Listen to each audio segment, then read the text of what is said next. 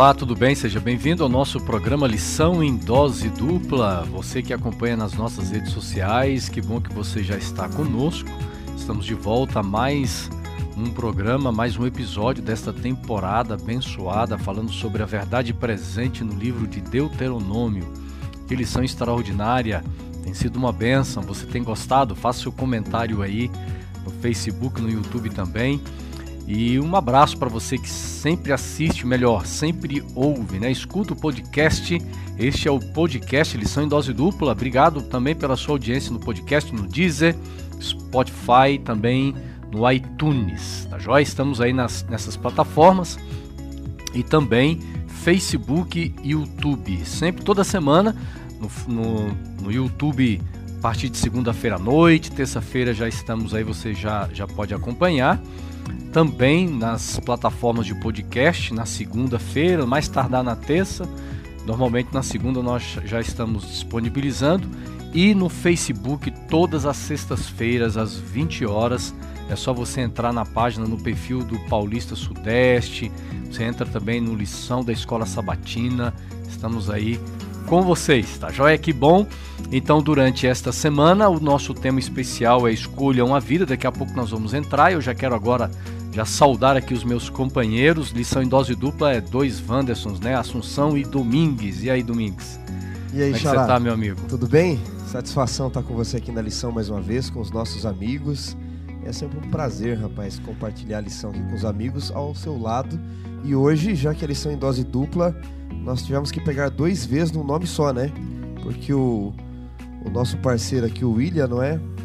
O William é nada mais é do que começar com dois vezes, então é V em dose dupla ali já, né? Isso é o William, William. Aliás, em inglês, né? A letra W é, é W, né? Então, se em inglês é, é. dois U's, aqui é dois V's, né?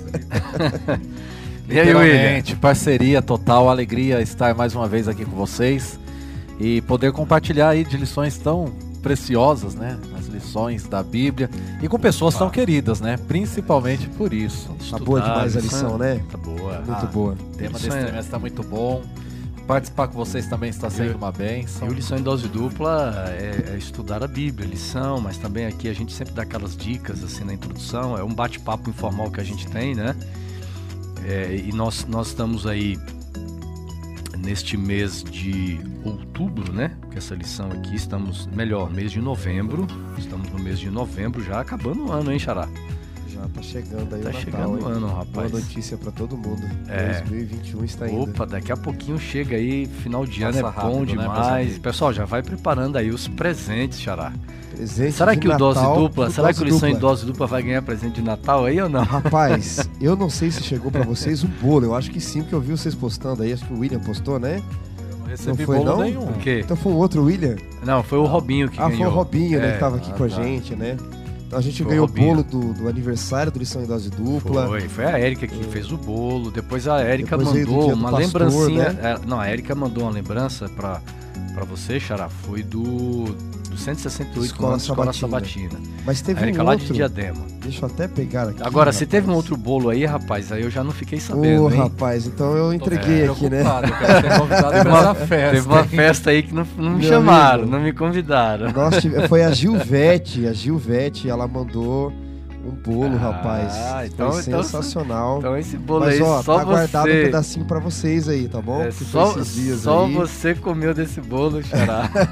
Você é o bendito. Gilvete, eu querido. denunciei você aqui, viu? Agora eles merecem É, o bolo, viu, Gilvete? Gilvete, Por favor. Nós vamos ter que puxar a sua orelha. Não, Pessoal, mas valeu, valeu, né? É bom esse carinho do, É, do legal, né? público, esse Legal. envolvimento, isso vale a pena. não, e, e só, além do carinho, né? Mostra os dons que muitos têm aí de, de fazer um bolo, de fazer um prato, né? Mas, Xará, Dom este que eu Natal- compartilho, viu? o Natal tá chegando e nós, Nós quem sabe a gente ganha um presente, né, William? De Natal Vamos aí. preparar um Verdade. presente Tá especial pra eles também, né, Xará? Então, falando em presente, eu vou, faz, eu vou fazer o seguinte aqui hoje, meu amigo. Eu, tenho que anotar, tá, pessoal? Porque senão é- é- a gente esquece, né? Tanto É presente, é tanta tanta coisa, bênção. rapaz, é tanta benção, mas é o seguinte, essa semana agora, essa semana agora, pessoal, eu vou antecipar já um presente de Natal aqui, Xará. Opa, é, eu vou antecipar sim. um presente de Natal. Mas vai ter o presente de Natal aqui do Lição em Dose lição Dupla. em Dose Dupla, o Natal chega mais cedo, né? Vai ter. Vamos, eu vou até olhar aqui quando é que vai ser, rapaz. Que lição que é? Eu acho que é a 12, deixa eu ver. Não. Vai ser a lição 13. A última lição, exato. Cara, o final da lição 13 vai ser dia 24 de dezembro. Então Olha a próxima só, lição já começa no dia 25, mas eu vou. Nós vamos dar um, um presente bacana de Natal aqui, Xará. Combinado? Combinado. Vamos preparar algo especial, vou, hein? Especial. Nós vamos deixar em segredo, tá, gente? Mas é o seguinte: hoje, Pastor William, eu já vou adiantar. Sim. Bom, a, a, dia, presente. É, o presente do dia 24 vai chegar, mas vai a pergunta ter. é e hoje? Qual hoje é a tem. benção de hoje? Não, hoje tem uma benção, nós vamos antecipar já um presente aí. Hoje nós vamos, esta semana, pessoal, sortear duas assinaturas da lição da Escola Sabatina. Então, aí sim. Be beleza? Beleza, Passo, hein? rapaz. Combinado aí, Xará? também, viu? Porque eu Combinado. tenho assinatura lá de espanhol, de inglês. E essa tá daqui venceu. Eu preciso assinar, acho que eu vou entrar nessa aí, viu? Pode ou não? Vai ter auditoria em cima aí. Você vai querer participar do sorteio? aí vai ter auditoria, vai ficar ruim, né? Xará com, você vê como é que é, né? É, é, igual o cara que ganha. Quanto mais ele ganha, mais ele quer. É igual, Não, vou deixar pros amigos, é, né? é, igual a história lá da ovelha, né? Da parábola de Natan, né? É, rapaz. O Xará tem, o Xará tem lição de, de, de, Ele tem lição com comentário de Ellen White, ele tem de espanhol, tem a de inglês. De inglês. Agora, seguinte, vamos dar para ele uma lição sabe, em português, mas o português de Portugal. É, sabe qual é a minha preocupação agora, William? Que ele usou Natan ali, eu vou ter que restituir quatro vezes mais agora. É, aí você vai ter que doar quatro assinaturas aqui, Xará. Então, eu, já, eu pessoal, não peguei lição, viu, gente? Pessoal, então cobre o Xará quatro assinaturas. Eu tô dando duas aqui, viu? duas assinaturas, então nós vamos colocar nas redes sociais, tá? No, tanto no Facebook quanto. Normalmente nós fazemos lá no, no Instagram. Então você pode procurar no Instagram da Ápice, no, no Enviados, sempre vai ter as regrinhas ali. E aí você segue as regrinhas e, e depois fiquem sabendo os ganhadores da lição. Nas últimas semanas aí, ó, teve relógio, Teve camiseta, camiseta do, do Minha Vida, minha vida, ao minha vida uma, oferta ao Senhor. Missão Vida e Saúde. Missão Vida e Saúde. Escola Sabatina. Teve lição teve. de Escola Sabatina, teve a, a Alexa, lembra? Alexa também. Teve Alexa mas... e teve camiseta da teve Escola livros, Sabatina. Né? Teve livros. Agora eu vou orar para Deus tocar tá... o coração do pastor William aí, quem sabe sortear uma bike, né? Porque daí eu quero entrar ah, aí. Não, eu aí, não, aí é o Natal. Mas é o seguinte, é o Natal. Fala um pouquinho desse projeto aí, pastor, rapidamente. Não, aí é o Natal, pessoal aí é o presente de Natal. É, com certeza já pensou? Mas aí eu vou fazer sorteio um trimestre inteiro. Lição número um, a gente sorteia uma roda. É. Lição número dois, outra roda, entendeu? Não. É verdade. Depois aí, no final... aí até o final a pessoa monta a bike. Mas esse é um projeto aí onde os membros é, da Igreja Adventista do Sétimo Dia, os amigos, estão envolvidos. É um ministério, né? Uhum. Urbana. Onde, através de atividades esportivas, nós temos a oportunidade de cuidar da nossa saúde e também convidar amigos para cuidarem da sua saúde. Isso é muito bom. É um... eu, eu, já comprei a minha bicicleta, tá, Xará? É uma barra forte circular. É, Aquela que a gente tirava o, o, o, o, banco, né? É bem essa aí mesmo. Essa aí. É. Não, tirava a garupa. A garupa. Tirava a garupa, que era, que era uma mais, pensar, mais né? esportiva, assim, né? É. A gente deixava mais esportiva, tirava a garupa. Rapaz, essa história de bicicleta. lembro de um bicicleta que eu vi certa vez que tinha tanto enfeite enfeite era um trio elétrico ambulante, né? Tinha até caixa de som na, na garupa. Tinha no, nas manoplas ali Sim, do guidão. Aquela é, tinha. Lembra aquelas coisinhas que colocavam no. no... É, as fitinhas no guidão. Não, ali, não, né? mas tinha na, no, no aro. No aro, no raio. Ali você raios, colocava, colocava também enfeites. Enfeitezinhos ia girando. É, é nós somos desse tempo, Xará. Você. tudo. Você é o tempo da carroça, né, Xará? Você é um pouco antes ainda, é o tempo da, da é, carroça. Rapaz, mas para conhecer mais do projeto, então acessem lá o www.missãovidesaúde.com.br são várias atividades esportivas, realmente é um ministério de missão urbana, através das atividades, uhum. é, daquilo que você gosta de fazer, pedalar, correr, caminhar. Você pode utilizar isso para você pessoas. E você né? pode, por exemplo, já que nós estamos aqui bem específico, isso em dose dupla, tem um público muito voltado para a escola sabatina, por exemplo.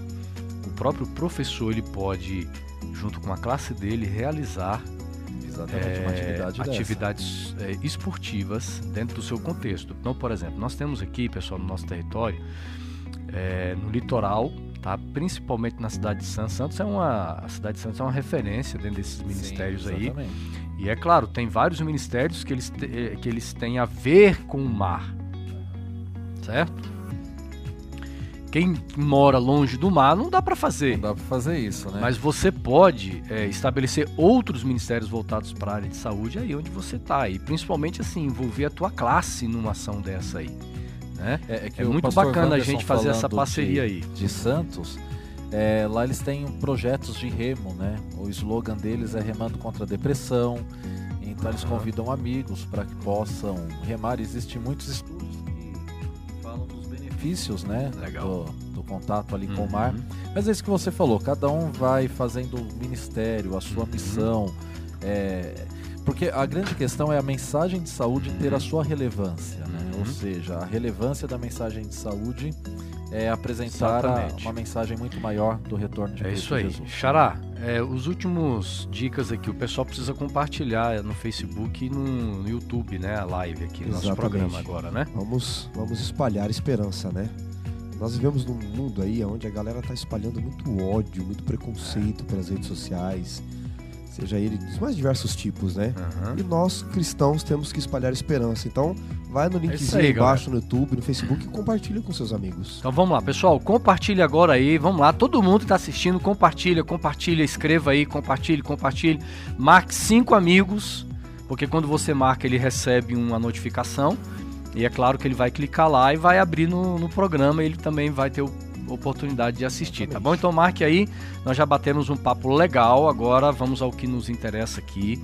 Nós vamos entrar então na lição de hoje, é uma lição fantástica. Olha, como eu gostei do tema da semana. Um tema importante para a vida, é, né? Nós estamos aí chegando, é, viajando aí pelo livro de Deuteronômio, chegamos ao capítulo 30. Esse capítulo 30, amigos, ele é fundamental para nós entendermos é, esse livro.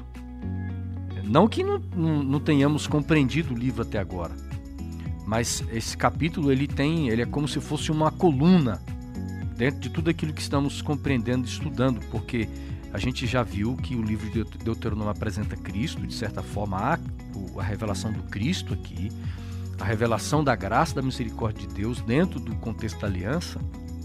E agora nós vamos ver é, dentro desse tema algo fantástico eu vou pedir você, Xará, que nos, nos abençoe orando, para a gente poder né, ter essa bênção do Espírito Santo, compreendermos a palavra de Deus. Vamos orar. Senhor, abrimos agora a tua palavra, a lição da escola sabatina, o nosso guia de estudos. Que o Senhor nos dê sabedoria vinda dos altos céus para compreendermos a riqueza, a profundidade da tua palavra e que, pelo poder do Espírito Santo, possamos praticar os teus conselhos. Oramos por Cristo. Amém. Amém.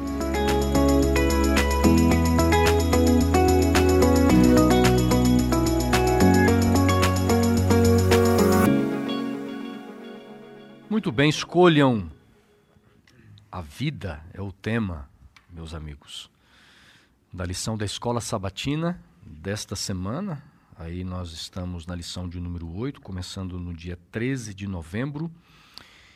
E é interessante porque é, o texto principal, nós vamos um pouquinho mais adiante aqui do nosso programa entrar de uma forma mais detalhada no texto mas eu quero chamá-lo e convidá-lo a ler comigo Deuteronômio capítulo 30, verso 19. Eu já quero passar a bola para vocês aí na sequência, mas começar lendo a Bíblia, o texto diz assim: Hoje, hoje, tomo o céu e a terra por testemunhas contra vocês, que lhes propus a vida e a morte, a bênção e a maldição. Escolham, pois, a vida para que vivam vocês e os seus descendentes. Eu acho muito bonito é, no estudo, amigos, de Deuteronômio, olhando esse texto bíblico, mas nós vemos aqui as grandes oportunidades que Deus, ao longo da história, ao longo dos 40 anos do povo no deserto, um povo muito difícil, um povo difícil de, lidar, é, Deus teve que trazer uma nova geração né? E essa nova geração, é claro, são novas gerações, porque você tem pessoas de, de várias idades, você tem uma geração filho, que eram filhos daqueles que saíram do Egito. Nós temos nessa nova geração netos. E Deus vem exortando através de Moisés aqui é, o povo a fazer uma escolha. E é interessante que esta escolha e as nossas escolhas, elas sempre estão dentro dos termos que Deus nos apresenta e nos oferece. Não é dentro dos nossos termos, não é da forma que eu quero escolher, mas dentro do termo que Deus apresenta. É, é interessante notarmos que o povo de Israel, quando estava no Egito, faraó decidia por eles. Isso não era o plano de Deus. A relação de Deus com Israel não era uma relação é, escravagista. Deus era o rei deles, mas nesse reino eles não eram simplesmente súditos, não é? Na aliança de Deus, desta forma de realeza, você se torna filho, príncipe e princesa, não é? No reino de Deus. Então, Deus agora quer trabalhar com seres livres e a liberdade pode ser um perigo, não é? Alguns têm medo da liberdade. Inclusive, eu sempre digo, não é? Que o medo de ser livre provoca em alguns o orgulho de ser escravos, não é? E agora Deus precisa trabalhar com uma nova geração, uma nova comunidade que vai adentrar em Canaã e que aprenda a fazer escolhas corretas. Uhum. E, parece curioso, né, o texto bíblico falando da escolha da vida é tão lógico, né? Mas alguns perguntam, que é óbvio, né? né? Alguém, alguém escolheria a morte, mas a, a morte ela é escolhida. É, pegando o contexto apresentado pelo pastor Wanderson Domingues, é, num, num estado de escravidão, dependendo da, daquilo que você enfrenta, muitos preferem a morte, uhum. dependendo da escravidão em que estão vivendo. E mesmo com a liberdade, por não saber escolher, pode-se escolher o pior, não sabendo trabalhar com essa liberdade. Nós vemos isso no cotidiano, né? Exatamente. Nós sabemos de muitos pais que oferecem tudo para os filhos, dão ali liberdade, e eles acabam utilizando mais essa liberdade e eles caem numa escravidão das drogas, né? E tem dificuldade de, de sair. Uhum. E as drogas, elas levam muito rapidamente à morte física, né? Não é o assunto da lição aqui, nós estamos falando de algo maior do que Sim, isso, mas para é ilustrar é como muitas vezes nós estamos presos aos vícios que nos fazem escolher mal.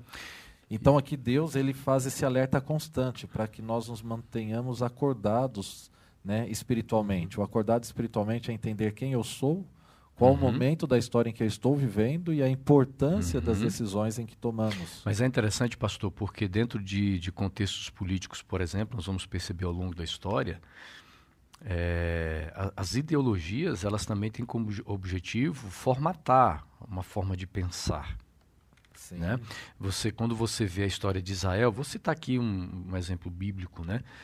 é, uma parte do povo de Israel chega um momento que eles preferem voltar a viver no Egito como escravos do que ser livres, essa liberdade oferecida por Deus, que ela, é, ela é, não é uma liberdade que significa você fazer o que você quer, porque tudo tem é, escolhas, vida ou morte, mas você percebe o seguinte: a, a, o, uma parte do povo, a, a mentalidade, o mindset deles é o seguinte: eu prefiro ser escravo, não ter poder de decisão, mas ter uma comida melhor do que essa que eu tenho aqui hoje. Então veja, nós vivemos numa sociedade onde muitas pessoas, muitas vezes, ela prefere viver é, com as suas escolhas, o seu poder de escolha limitado em detrimento de algo que ela acha que seria mais importante para a sua vida.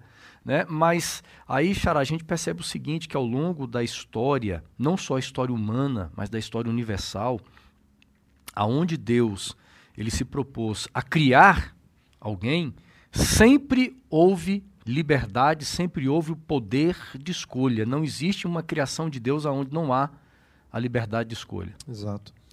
É, liberdade não é fazer o que você quer. Uhum. Esse é o conceito de liberdade para o mundo moderno, não é o pós-moderno. O conceito de liberdade na Bíblia é viver à altura de um propósito. Notem que Deuteronômio 30, ele não acaba no verso 19, quando ele fala para escolher a vida uhum. e a uhum. morte. No verso 20 ele diz: Amando o Senhor teu Deus, dando ouvido à sua uhum. voz, apegando-se a ele, pois disso depende a vida. Então, qual o propósito da vida? Exato. Nós somos criados por um propósito. Liberdade não é fazer o que eu quero. Uhum. Liberdade é viver à altura de um propósito. E é por isso que Deus sempre dá liberdade. Agora, Xará, antes de entrar nesse conceito que você bem colocou de que é onde há criação, isso desde a eternidade uhum. é a liberdade, queria trazer uma curiosidade aqui para os nossos amigos uhum. que nos ouvem, pode ser? Pode. É, o lição em dose dupla sempre traz algo assim para a gente refletir, né? Então, uma pequena exegese aqui da expressão céus e terra. Por que, que Moisés diz: Eu tomo como testemunha contra vós os céus e a terra, não é?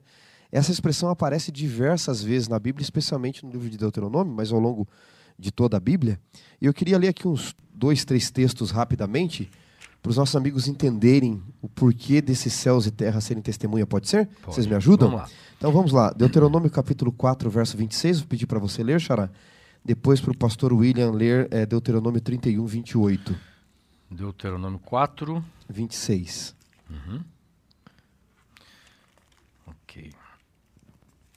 Então, Deuteronômio 4, 26 diz assim: Hoje tomo por testemunhas contra vós outros, eh, vós outros, o céu e a terra, que com efeito perecereis imediatamente da terra a qual, passado o Jordão, ides possuir, não prolongareis os vossos dias nela, antes sereis de todo destruídos. Interessante, né? Temos Perceba que aqui de céu e terra, né? Céus e terra estão aparecendo aí, já vou destacar alguma coisa aí. Por favor, pastor William, 31, 28.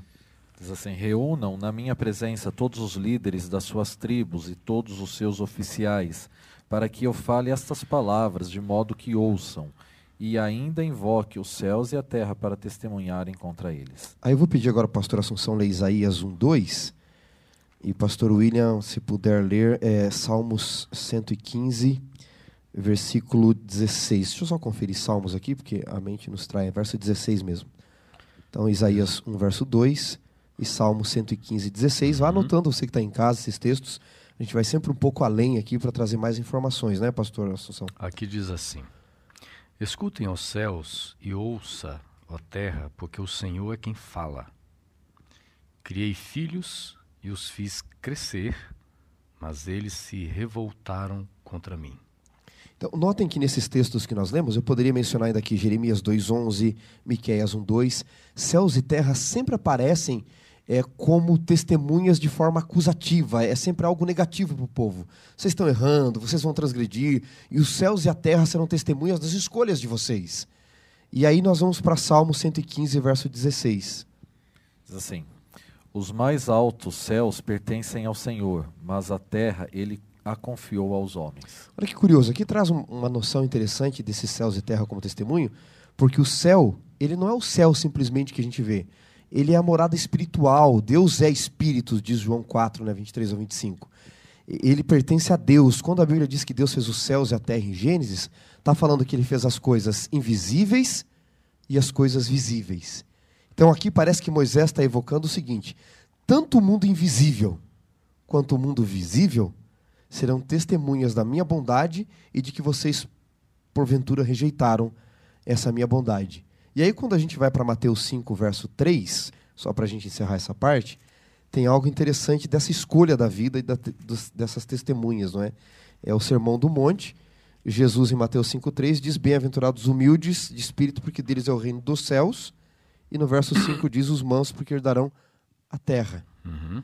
Então, Deus promete tanto para nós o mundo físico visível e o mundo espiritual para aqueles que crerem nele e escolherem, se não fizerem isso, tanto o mundo invisível quanto o mundo visível.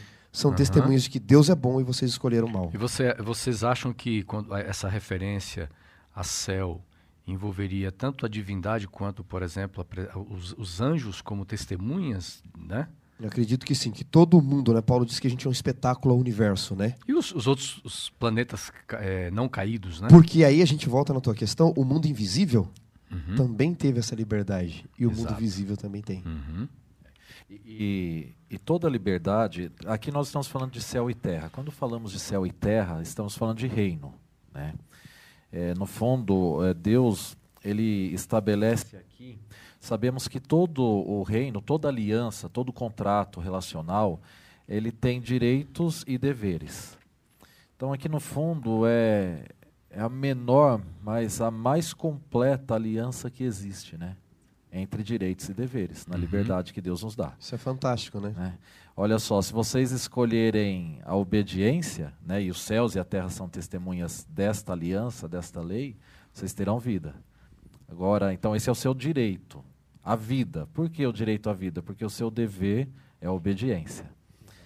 E o oposto, né? Ou seja, se, o, se você assumir o dever da desobediência, da rebelião neste reino, que como o Salmo aqui fala, e muitos outros versos, deixa claro que Deus é o possuidor de todas as coisas, aí então o nosso o direito uhum. do desobediente é a morte. Né? Uhum. Né? E a extensão, né? Você pode fazer alguns contratos, por exemplo, no Brasil, que necessariamente não valem no exterior. Sim. Para esse contrato, esta aliança é de Deus, é universal, não importa se é no céu, na terra, no mundo visível, invisível, a minha lei ela é a mesma, não é? E é um acordo de Deus. E outro dia eu estava, uhum. por curiosidade, ouvindo um pregador aí, ele disse assim: da onde vem a palavra acordo? Vem de coração, de, de acorde mesmo, de coração. Vem do latim de coração. Então Deus quer fazer uma aliança conosco aqui no coração. Uhum. E não importa onde estejamos, a extensão dessa lei vai nos alcançar. Quando nós falamos de de escolhas e liberdade entra num outro tema muito interessante, porque nós não escolhemos nascer quem nós somos.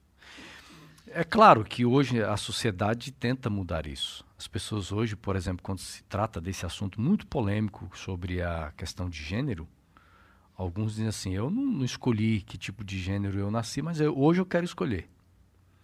Mas veja bem, algumas pessoas é, até que têm traumas na vida, foram, por exemplo, abandonadas. Xará, você contou já aqui no programa a sua história, é, alguns meses atrás, e eu imagino que muitas pessoas que tiveram histórias semelhantes, ou às vezes até piores, ou não tão dramáticas como a sua, tem gente que te diz assim, poxa, é, por que, questionam os pais, né? Por que, que vocês me trouxeram ao mundo? Para eu viver dessa maneira? Porque nós não escolhemos nascer.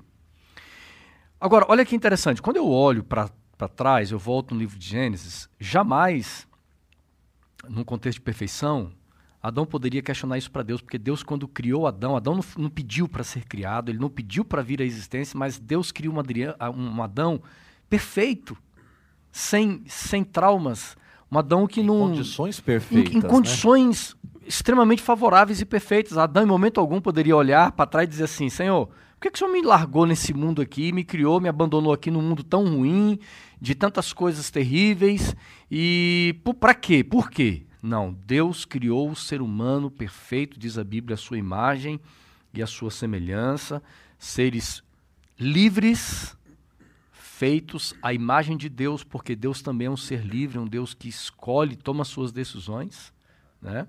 E a gente volta agora é, novamente, né? Nós sempre na lição da escola sabatina a gente precisa voltar no início da história.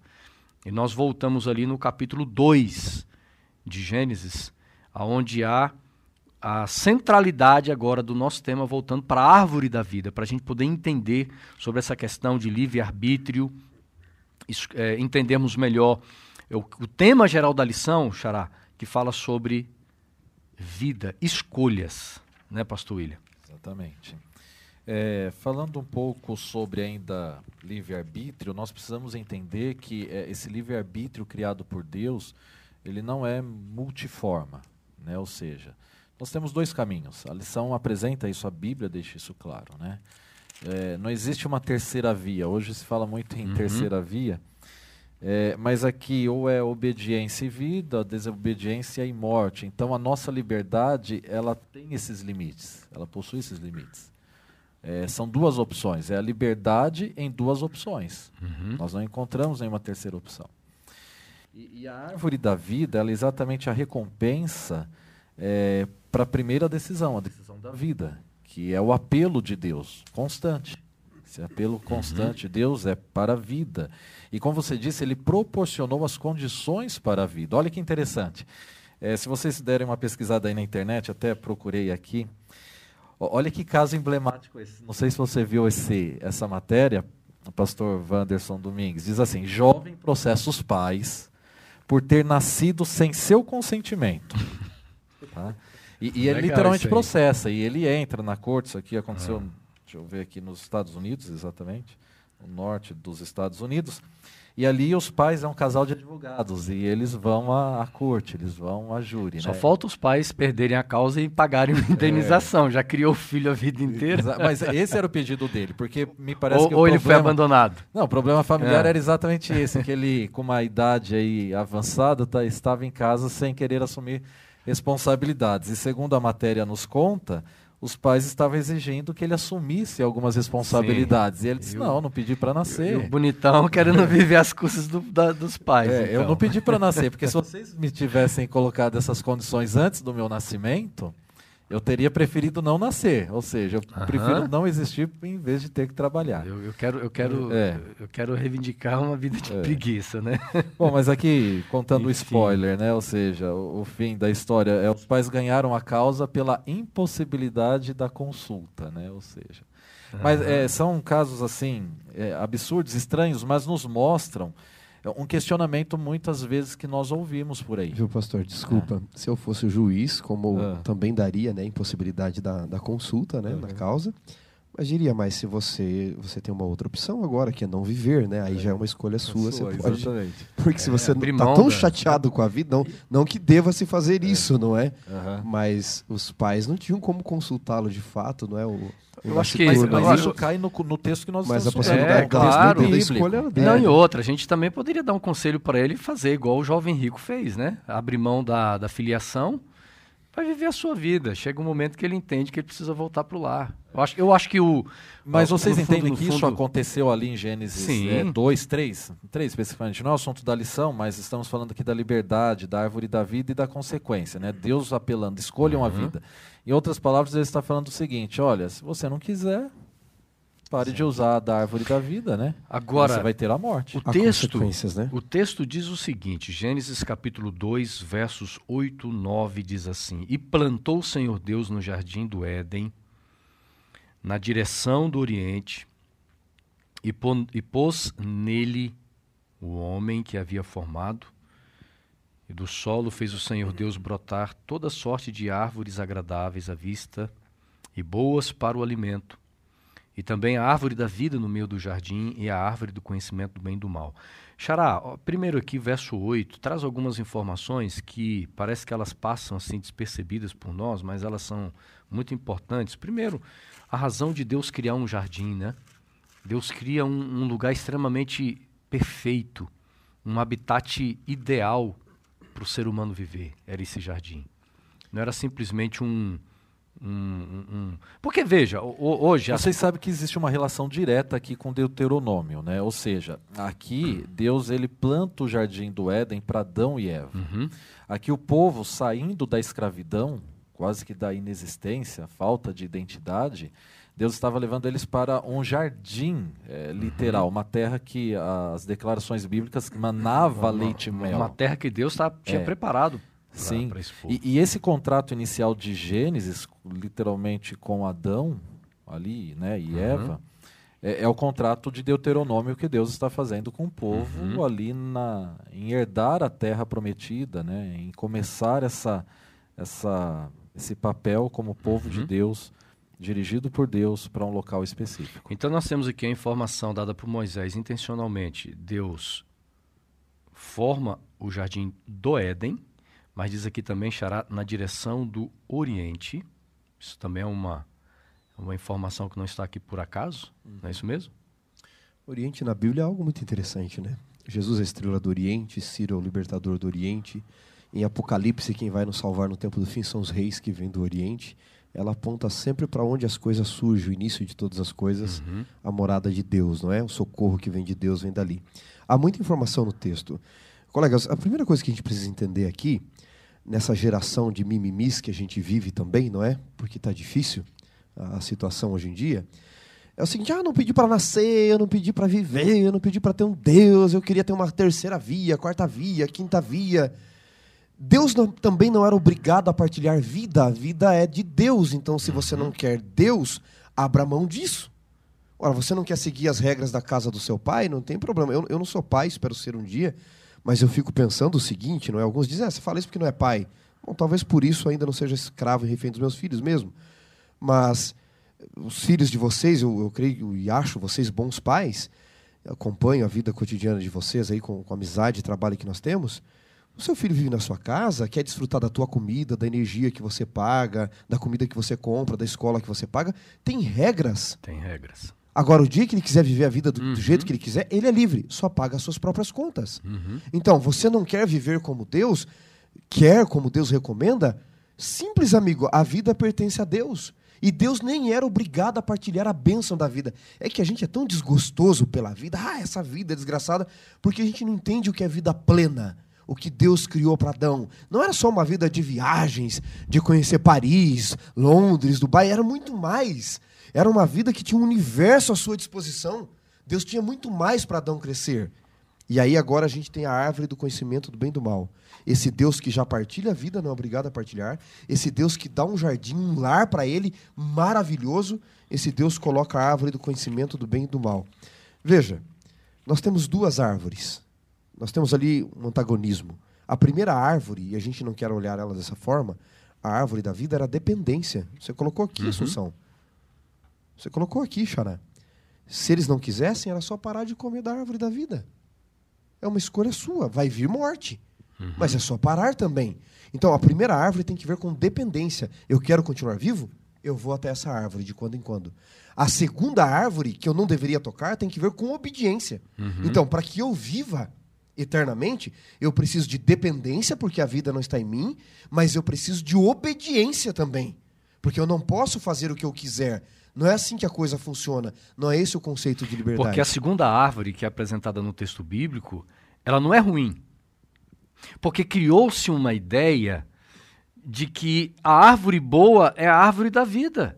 Não, a árvore boa na história é a da vida. A outra árvore era amaldiçoada, era um. De repente ela ficava num cantinho. Já, já viu aqueles, aqueles filmes é, é, é de, de, de, vampiros, que, né, sabe, esses filmes que têm um, um caráter meio degradante, a natureza meio degradante? Parece que a árvore do conhecimento do bem e do mal ficava lá num canto né, com a luz apagada, uma árvore feia, Secreta, né? uma árvore seca. Mas quando nós olhamos para a história, você, você explicando muito bem aqui, Xará, sobre a importância da árvore do conhecimento do bem e do mal, você tem duas árvores com significados importantíssimos dentro dessa estrutura de aliança. Jardim, né? É. Ou seja, ela era uma árvore boa porque obedecer, obedecer a Deus, não é algo pesaroso, tem, é, é, é algo que é central também dentro da aliança e daquilo que estamos estudando e símbolo de liberdade, né, Xará? É. Adão olhava para a árvore que ele não podia tocar e não devia, porque teria consequências, e Deus alertou. Mas eu imagino que Adão, em sua plenitude de mente, de conhecimento, ele olhava para a árvore e dizia: Deus me ama. Ah, como você sabe que Deus te ama? Tudo diz aqui que Deus me ama. Ah, mas você é refém, você é escravo de Deus. Não, não. Ali está o símbolo da minha liberdade, que eu não devo tocar, não devo comer. Mas toda vez que eu olhar para esta árvore, eu vou lembrar que Deus me criou livre uhum. e confia tanto em mim que deixou a árvore com acesso. Ou seja, Deus preferiu correr o risco de perder Adão ou nós para sempre do que nos ter como escravos, porque Deus não suportaria isso. Eu costumo dizer, meus amigos, que fidelidade é ter aquilo que não me pertence e não tocá-lo. Isso é fidelidade. É ter ao meu acesso aquilo que não me pertence e entender que não é meu. Na verdade, a árvore do conhecimento do bem e do mal, ela era o grande portal para a árvore da vida. Se você que está nos acompanhando abrir lá em Gênesis, no capítulo 3, o versículo é, 22 e o 23, é, já depois da queda, depois do pecado, diz, Deus diz assim, versículo 22, Então disse o Senhor Deus, agora o homem se tornou como um de nós, conhecendo o bem e o mal. Não se deve, pois, permitir que ele tome do fruto da árvore da vida e o coma, e viva para sempre, assim, em pecado, né? Por isso, versículo 23, o Senhor Deus o mandou embora do jardim do Éden, para cultivar o solo do qual fora tirado. Olha só que interessante o 24. Depois de expulsar o homem, colocou a leste, olha, novamente, oriente, né, do jardim do Éden, querubins, e uma espada flamejante que se movia, guardando o caminho para a árvore da vida. Ou seja, o acesso à árvore da vida dependia da passagem pela árvore do conhecimento do bem e do mal e não tocá-la. A árvore do conhecimento do bem e do mal era o grande portal para a árvore da vida. Uhum. Né? E, e, isso estava no cerne, no centro. Não é, uma, não é um canto, não é um momento da vida.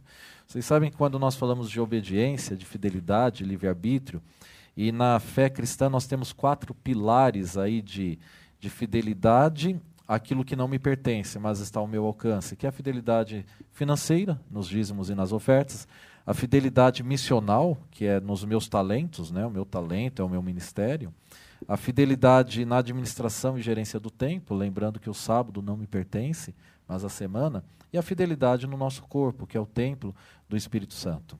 É exatamente esta fidelidade, ela é entender que tudo pertence a Deus.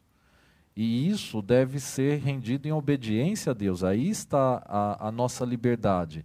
Em poder fazer o que eu quiser com o meu corpo, pensar em que eu posso fazer o que eu quiser com as minhas finanças, com o meu tempo, né, com os meus talentos. Não. Tudo isso pertence a Deus. E é esta fidelidade que nos dá esperança. Aí entra, está até na uhum. lição. Na árvore da vida que é apresentada a segunda vez, né? Uhum. Lá em Apocalipse capítulo 22. É, que é o retorno. É, é o impressionante, retorno. impressionante nós vermos, já no início da história humana, Deus dando possibilidades. Olha, eu não estou criando vocês. Porque Deus poderia ter feito isso. Colocado lá no Jardim do Éden só árvore da vida. Ele poderia normalmente ter feito isso, só árvore da vida. Mas eu disse assim: não, eu preciso dar possibilidades para o ser humano. Você tem que escolher. Porque liberdade é poder escolher. Liberdade é poder escolher. Liberdade não é você escolher uma opção. E nós lidamos com, com escolhas todos os dias. Então, se eu tenho só uma opção, embora pareça ser que eu tenha escolher, ah, estou escolhendo mais uma opção, mas Deus coloca duas ali. Agora, é, um outro fato interessante aqui, é, aí entra, o diabo é terrível, né? Gênesis capítulo 3, verso 5 diz assim, olha o que ele fala para Eva, porque Deus sabe que no dia que dele comerdes, lá do fruto da árvore da vida, é, desculpe, da, do conhecimento do bem e do mal, vos abrirão os olhos, e como Deus sereis conhecedores do bem e do mal. Ou seja, é, é, aqui traz a palavra conhecedores, ou, ou você vai conhecer o bem e o mal.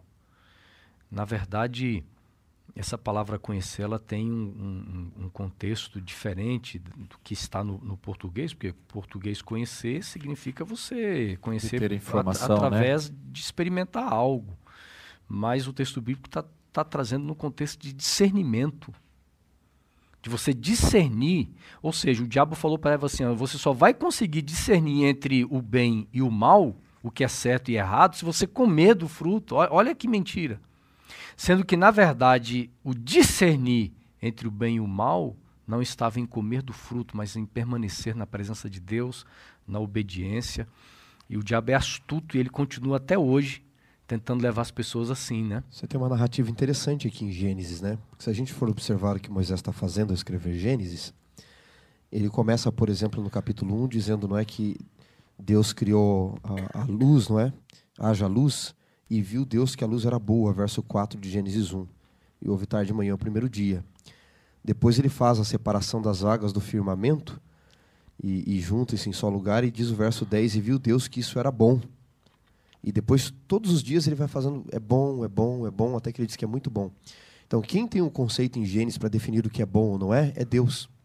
E aí, quando você pega o texto que você leu ali, uhum. Gênesis 3, verso 6, por exemplo, diz assim: Vendo a mulher que a árvore era boa, Deus disse: Não toque, não é bom que você coma da árvore, que você se aproxime dela, que você toque no seu fruto. Não vai ser bom para você.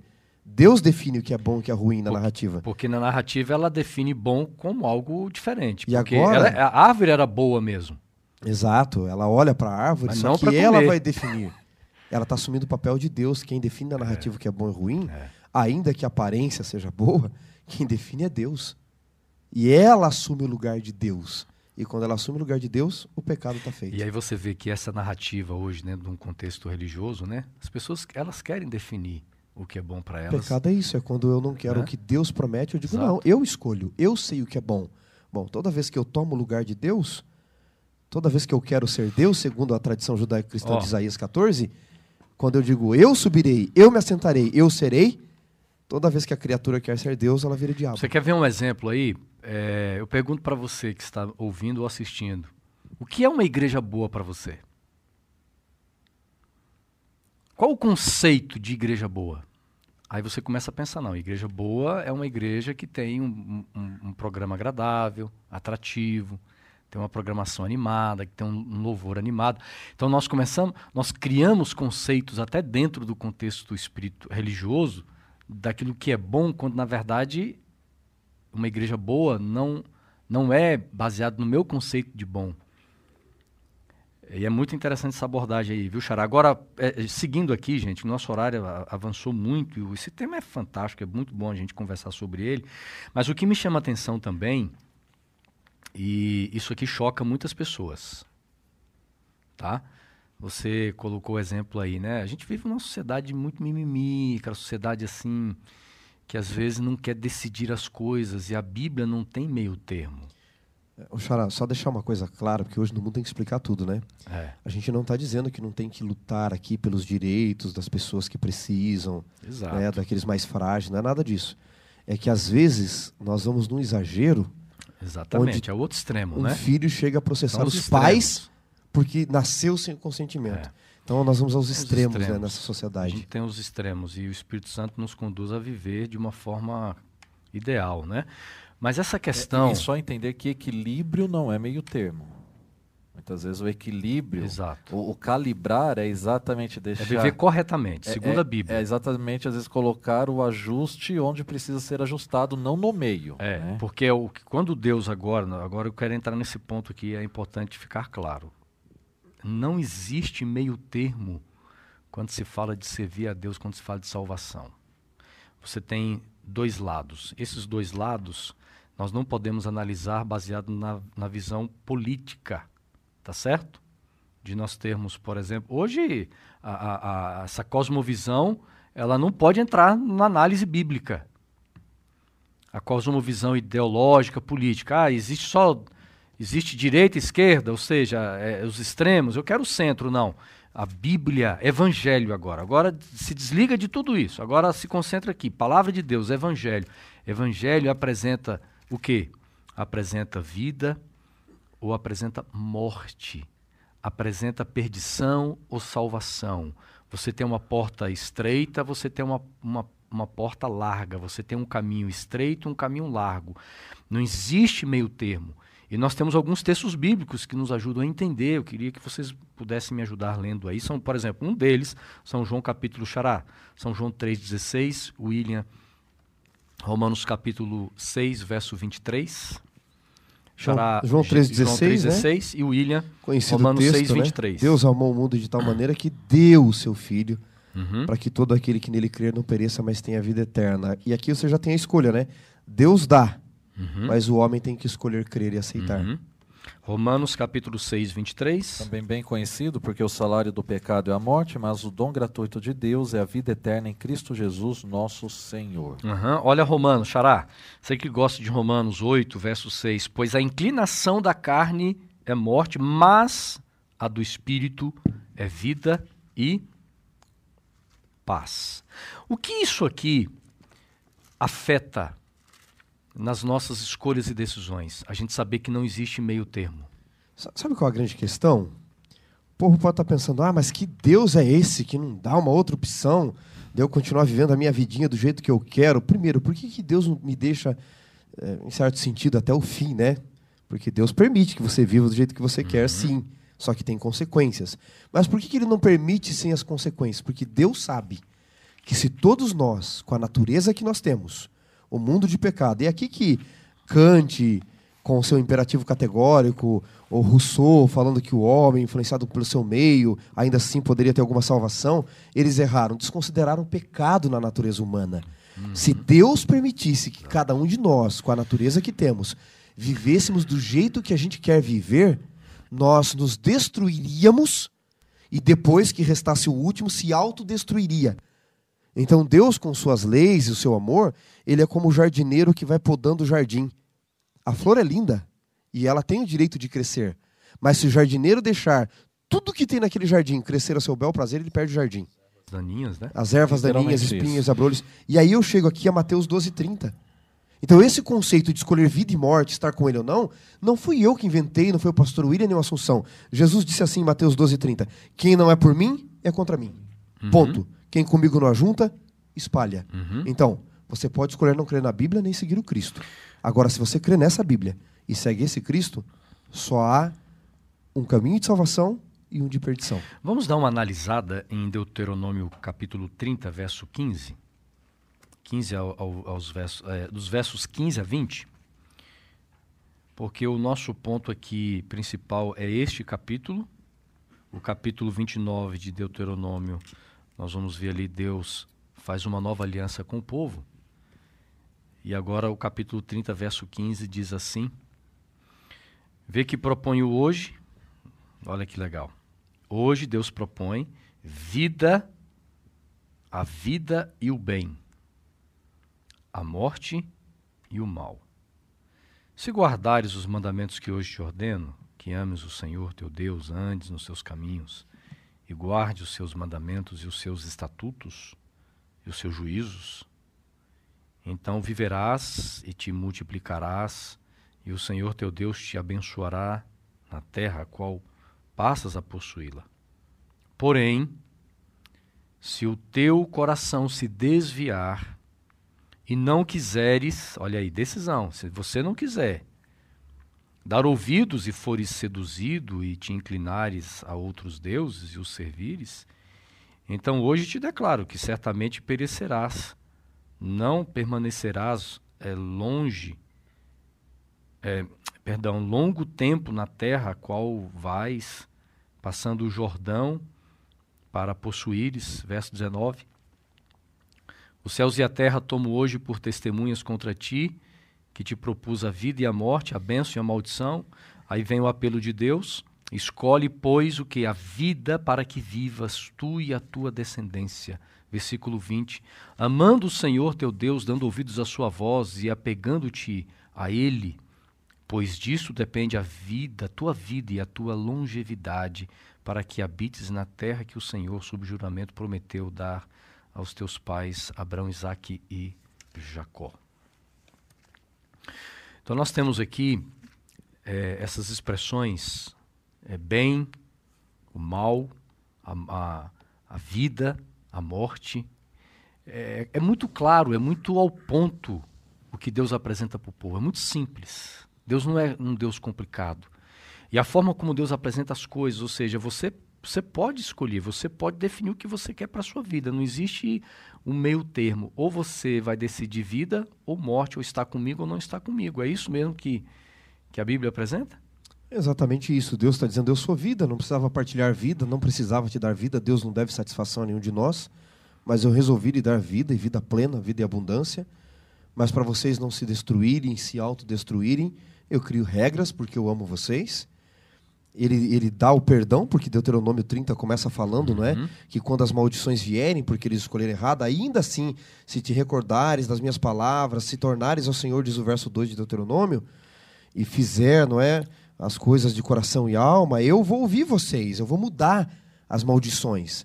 Então, Deus não dá maldição, o ra, que é a palavra mal aqui, né? Uhum. Ele não traz esse, esse mal é, é interessante porque Ra pode ser coisa desagradável, ele pode ser na Bíblia uh, um comportamento antiético, ele pode ser um evento trágico, não é? Então, o que Deus permitirá é um evento trágico, mas não porque Deus gosta de ver seus filhos sofrerem. É porque é a forma que Deus achou de chamar a nossa atenção. Né? Rubem Alves dizia que as tragédias da vida são os megafones de Deus, porque Deus sussurra aos uhum. nossos ouvidos. Mas as coisas ruins podem ser usadas como megafones de Deus para chamar nossa atenção. Veja, é, muitas pessoas jamais mudariam sua vida de crime se elas sempre tivessem sucesso e ninguém fosse atrás para fazer com que elas pagassem pelo mal que fizeram aos outros. Uhum. Então não é que Deus tem prazer em trazer o mal, mas ele usa as calamidades da vida para chamar a nossa atenção. Em Jeremias 29, 11, Deus diz assim: Eu é que sei o plano que tenho a seu respeito. Planos de, ma, de, de, de paz e não de mal, para dar o fim que vocês escolherem. Ou seja, os planos de Deus são de paz para nós, não de mal. Agora, depende de nossas escolhas. E outra coisa, esses, esses juízos de Deus, eles também são recomeços, né? A própria história do dilúvio fala sobre isso. Aqui existe um princípio é, da criação de Deus que é o princípio de relação, de parceria, né, de estar juntos. Isso é mordomia cristã. Quer dizer, Deus ele criou o jardim do Éden, mas quem cuidava era o homem, né? E, e, nesse relacionamento existe a necessidade de demonstração de confiança, né? Confiar nele. É, e vocês sabem que então não há possibilidade da não escolha. Ou seja, olha, eu prefiro não decidir. Não decidir já é decidir. É decidir por onde seguir, por onde a maré leva. É, o não decidir é decidir para onde vai a maioria. E não é isso que Deus espera. A liberdade que Ele nos dá é para um relacionamento consciente é, é, tomar a decisão de caminhar com Deus e fazer aquilo que Deus pede. Uhum. Então, por isso que constantemente ele coloca, a, faz o apelo, o apelo, olha, decidam, né? Josué, mais uma vez, depois, muitos anos depois, faz o mesmo apelo lá em Josué capítulo 24, né? Olha só, Deus deu para vocês casas que vocês não construíram, é, vinhas que vocês não plantaram, olivais, e, mas decidam hoje quem vocês vão servir. Então, o apelo de Deus é sempre lembrando quem é o dono de todas as coisas, uhum. mas da confiança em que Deus já depositou em nós em nos permitir cuidar disso. Até porque Ele é o centro. Ele é o centro. Deus é o centro é. de tudo isso aqui. E, e, muitos recebem a vida, o sustento diário, as vestes, as condições de sobreviver nesse mundo, mas não querem tomar uma decisão. Mas não uhum. se esqueçam que não decidir já é se decidir. Uma outra parte aqui desse capítulo 30 diz o verso 1: Quando, pois, todas estas coisas vierem sobre ti, a bênção e a maldição que pus diante de ti, se te recordares delas entre todas as nações para onde te lançar o Senhor teu Deus, e tornares ao Senhor teu Deus, tu e teus filhos, de todo o teu coração, de toda a tua alma, de e deres ouvidos à sua voz, segundo tudo o que hoje te ordeno. Olha o verso 3, que lindo. Então o Senhor teu Deus mudará a tua sorte e se compadecerá de ti e te ajuntará de novo de todos os povos entre os quais te havia espalhado o Senhor teu Deus. Xará, eu, eu queria, se você me permitisse, fazer um comentário aqui sobre essa questão dos males que virão, porque por causa da teologia da prosperidade, alguém pode pensar: bom, então se eu estou com desgraça na minha vida, tudo está ruim é porque eu estou longe de Deus. Uhum. Precisamos entender o contexto que Israel vivia de uma uhum. nação agrária, dos deuses que cercavam, né, as nações que o cercavam ali com seus deuses, e Deus diria, dizia: Eu vou abençoar vocês para que vocês saibam que eu sou o Deus presente de fato. Agora, isso gera uma teologia no tempo de Jesus que aquele que estava doente, o cego, o leproso, necessariamente uhum. era um uhum. pecador. Em João 9 perguntam para Jesus: Senhor, quem pecou? Ele ou seus pais para que nascesse cego? Uhum. Jesus diz: nenhum nem outro.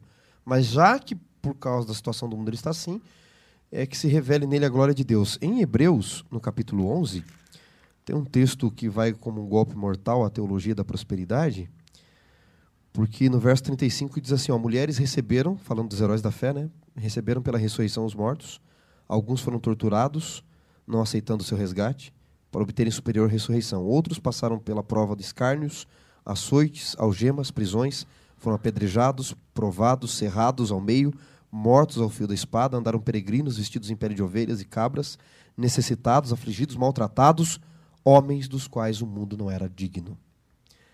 Então, embora Deus trabalhe com Israel naquele momento isso, porque se ele vai abençoando Israel com ele se afastando de Deus, ele iria perdê-los, iria perdê-los pela eternidade, precisamos entender hoje que não é porque você está com Covid, porque você está desempregado, que significa que você está sem Deus. Uhum, pelo uhum. contrário, nesse mundo, Jesus disse em João 16,33: tereis aflições, mas tem de bom ânimo, eu venci uhum. o mundo. Então isso é importante pontuar também, né? É verdade. É, e, e, o mal é, não é uma questão. É, aqui, Deuteronômio, é isso que é importante entendermos.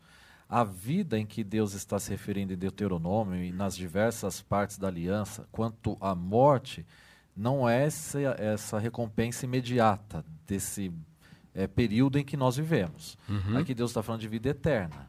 Uhum. A, nessa linha de raciocínio, é, eu os convido aí lá em Gênesis, no capítulo é, 4, versículo é, 7, Deus também faz um apelo desse, só que para uma pessoa, não para uma nação, para Caim.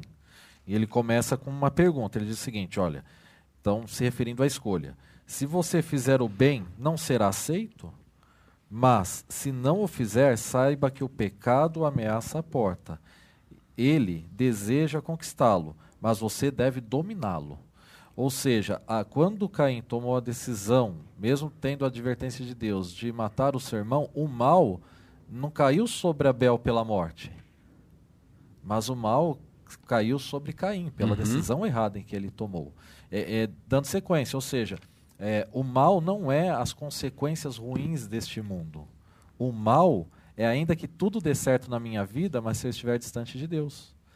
A questão não é onde eu estou, o que eu estou vivendo, é quem está vivendo comigo. É, se eu estiver debaixo de uma ponte, mas Deus estiver comigo, ali é o melhor lugar. Agora, se eu estiver numa mansão e Deus não estiver comigo ali, ali é o pior lugar. Então a questão não é onde eu estou, mas quem está comigo. Não é o que eu estou vivendo, mas quem está vivendo comigo aquela situação. E essa é a nossa maior esperança, de que Deus ele sempre está conosco a nos amparar. Uhum. Uma coisa que me chama a atenção no capítulo 30 diversas vezes nós vamos encontrar assim: o Senhor teu Deus. O Senhor teu Deus. O Senhor teu Deus é quem é, vai permitir as maldições e quem vai dar as bênçãos. O Senhor teu Deus é quem vai introduzir na terra. O Senhor teu Deus é quem vai resgatá-los. O verso 6 fala de bênçãos espirituais. O Senhor teu Deus circundará o teu coração, a tua descendência, ou seja, até as bênçãos espirituais não é fruto do próprio homem, é Deus que derrama sobre o homem. Ele vem dizer que o Senhor teu Deus, Senhor teu Deus, Senhor teu Deus. Ou seja, o capítulo 30 e a lição de quinta-feira traz justamente sobre esse tema.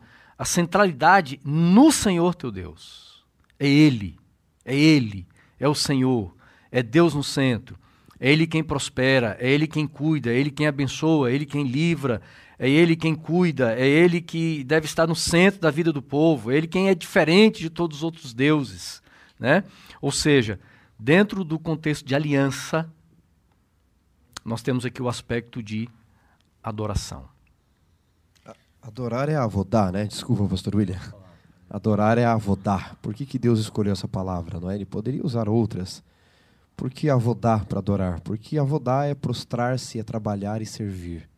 Adorar não é um momento, não é apenas um local. Adorar é o ato de uma vida em tudo que eu faço, não é?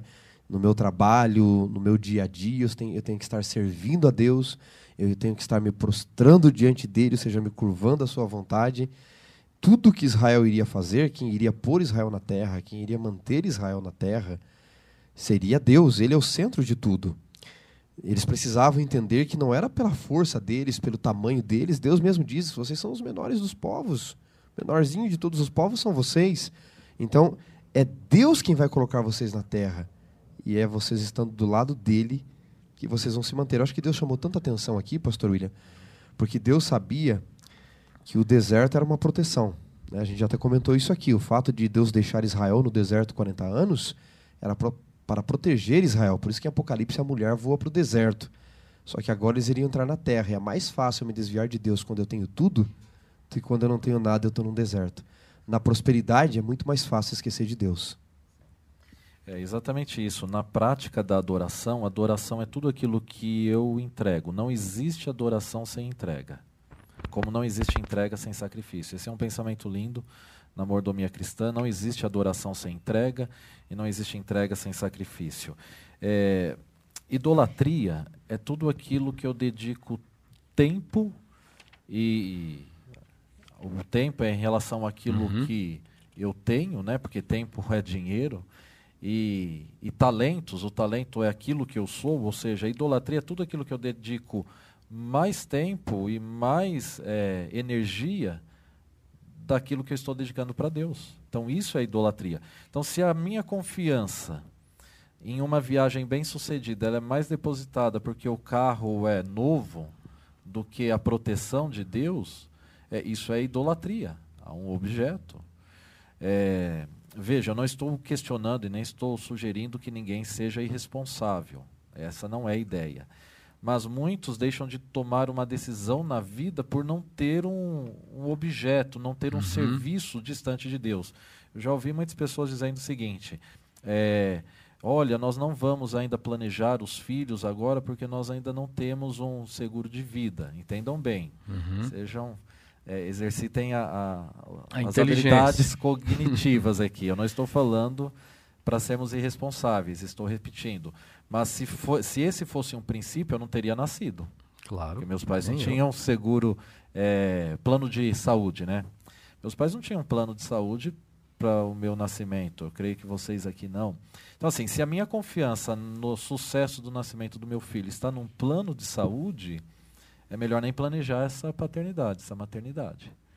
É, lógico que devemos buscar aquilo que Deus nos concede. Se Deus me concede condições para ter, ok, devemos ter. Mas é aí que entra a idolatria. É onde eu estou depositando a minha confiança. Primária. Minha primeira confiança. Confiança, dependência, quem Exato. está no centro de tudo, né? Certo, exatamente. Isso é adoração.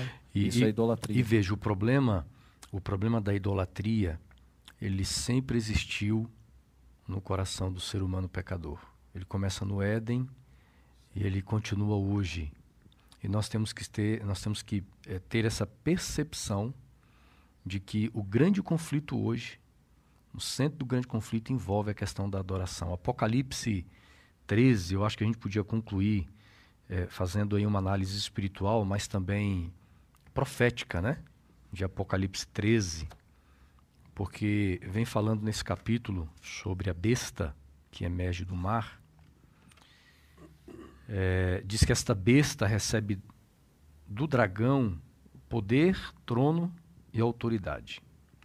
Verso 2. E lá no versículo 8 diz assim: E ela será adorada por todos os que habitam sobre a terra aqueles que desde a fundação do mundo não tiveram seus nomes escritos no livro da vida do Cordeiro que foi morto. Aí volta o livro da vida e fala de adoração. Por que, que Deus tem tanto problema com a idolatria?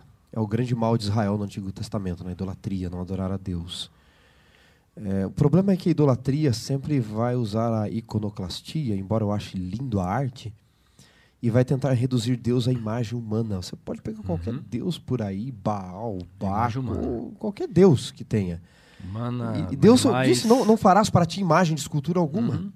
Não é? Não farás. Porque por maior que seja a inteligência humana de tentar criar uma imagem que se pareça com Deus. E, e qual o problema de eu tentar reduzir sempre Deus à imagem humana? É que isso é um reflexo da minha religião. É tentar entender a religião a partir de quem eu sou, não de quem Deus é. Então, no princípio, o homem foi criado à imagem de Deus, e agora o homem quer reduzir Deus à sua imagem e tentar definir quem Deus é por aquilo e que aí, eu sou. Isso é um problema grande, aí, porque eu massacro você se eu fizer isso. E, consequentemente, eu vou reduzir o meu aspecto de adoração. Se eu, se eu reduzo quem Deus é, através de imagens, como é que vai ser o meu aspecto de adoração? E aqui em Apocalipse 13 você tem a besta da terra fazendo uma imagem, a, imagem. a besta. Então, eu quero de novo refletir aqui dessa besta que sempre vai falar como homem, destruir as leis de Deus, e os habitantes da terra querem adorá-la porque é o reflexo de quem eles são, uhum. quando deveriam adorar o verdadeiro Deus. O problema de Apocalipse é sempre adoração, não é? A quem eu adoro. Quanto maior o egoísmo, menor é a imagem de Deus, né? É a grande reflexão que nós temos que fazer. Para quem eu estou olhando, né? Estou olhando para o Deus verdadeiro ou pela limitação do nosso egoísmo nesse mundo, né? Egoísmo e, e medos e assim por diante. Amigos, eu quero terminar então o nosso estudo voltando aqui na lição de domingo, Apocalipse capítulo 22, os versos 2 e 14. É, Ellen White, eu vou ler esse texto de Ellen White e vocês vão terminar, tá bom? Vocês vão terminar com esses dois versos aqui, Apocalipse 22, versos 2 e 14, porque é, é o resgate, é, é, é, o retorno para o início, mas Ellen White fala o seguinte no grande conflito. No meio do jardim do Éden crescia a árvore da vida, com, cujo fruto tinha o poder de perpetuar a vida. Se Adão tivesse permanecido obediente a Deus, teria continuado a desfrutar livre acesso àquela árvore e teria vivido para sempre. Porém, quando pecou, foi destituído da participação da árvore da vida, tornando-se sujeito à morte, à sentença divina: Tu és pó e ao pó tornarás, indica completa extinção da vida. Foi colocado um anjo à entrada do Éden, proibindo o acesso do homem à árvore da vida. Mas quando a gente vai em Apocalipse 22, versos 2 e 14, olha que promessa maravilhosa nós terminamos a nossa lição. Apocalipse 22, verso 2 diz: No meio da sua praça, de uma outra margem do rio, está a árvore da vida, que produz doze frutos, de mês em mês, e as folhas são para a cura dos povos. O verso 14 diz: Bem-aventurados que lavam suas vestes no sangue do Cordeiro, para que eles assistam direito à árvore da vida e entrem na cidade pelas portas. Adão não podia ter, se ele quisesse se arriscar, entrar no jardim do Éden, pela porta não dava, né? Estava impedido de entrar, não é? E é curioso porque Adão, ele, por querer tocar numa árvore que ele não podia e não devia, ele perde acesso à árvore que ele uhum. devia e que, que ele tinha acesso, não é? é? E aqui você vê uma jornada do Éden para o Éden. A Bíblia começa no Éden, termina no Éden. Inclusive o pastor Ilha mencionou, né, do Egito para Canaã. Há evidências teológicas de que o centro do Éden é exatamente onde era Canaã. Então Deus está sempre o tempo todo nos conduzindo para o Éden. E ao longo das escrituras, a árvore da vida aparece o tempo todo, é que a gente não nota. Eu poderia citar aqui uns 20 textos uhum. onde a árvore da vida aparece. Só em Provérbios tem uns 7. Ezequiel 47 é uma descrição da árvore da vida. E até nos apócrifos, há um apócrifo de Enoque, o capítulo 3 de Enoque, que é um livro histórico apenas, não é inspirado, mas cita o desejo de Adão e dos seus filhos por terem acesso à árvore da vida. Uhum. Sabe o que é curioso aqui, pastor Assunção? não é só o capítulo 22 de Apocalipse. Sabendo desse desejo, do símbolo de vida eterna, quando nós vamos para capítulo 2, verso 7 de Apocalipse, a primeira promessa do livro, que vai se concluir depois no final na estrutura quiástica. A primeira promessa, no capítulo 2, no verso 7, de todas as promessas, a primeira que Deus escolheu para os filhos de Adão foi: Ao vencedor dar-lhe-ei que se alimente do fruto da árvore da vida. Amém. Então é a primeira promessa e é assim que conclui Apocalipse. E a árvore ali não é árvore, né? É um madeiro. A palavra não é dendron, árvore, é xilon. É o madeiro da vida.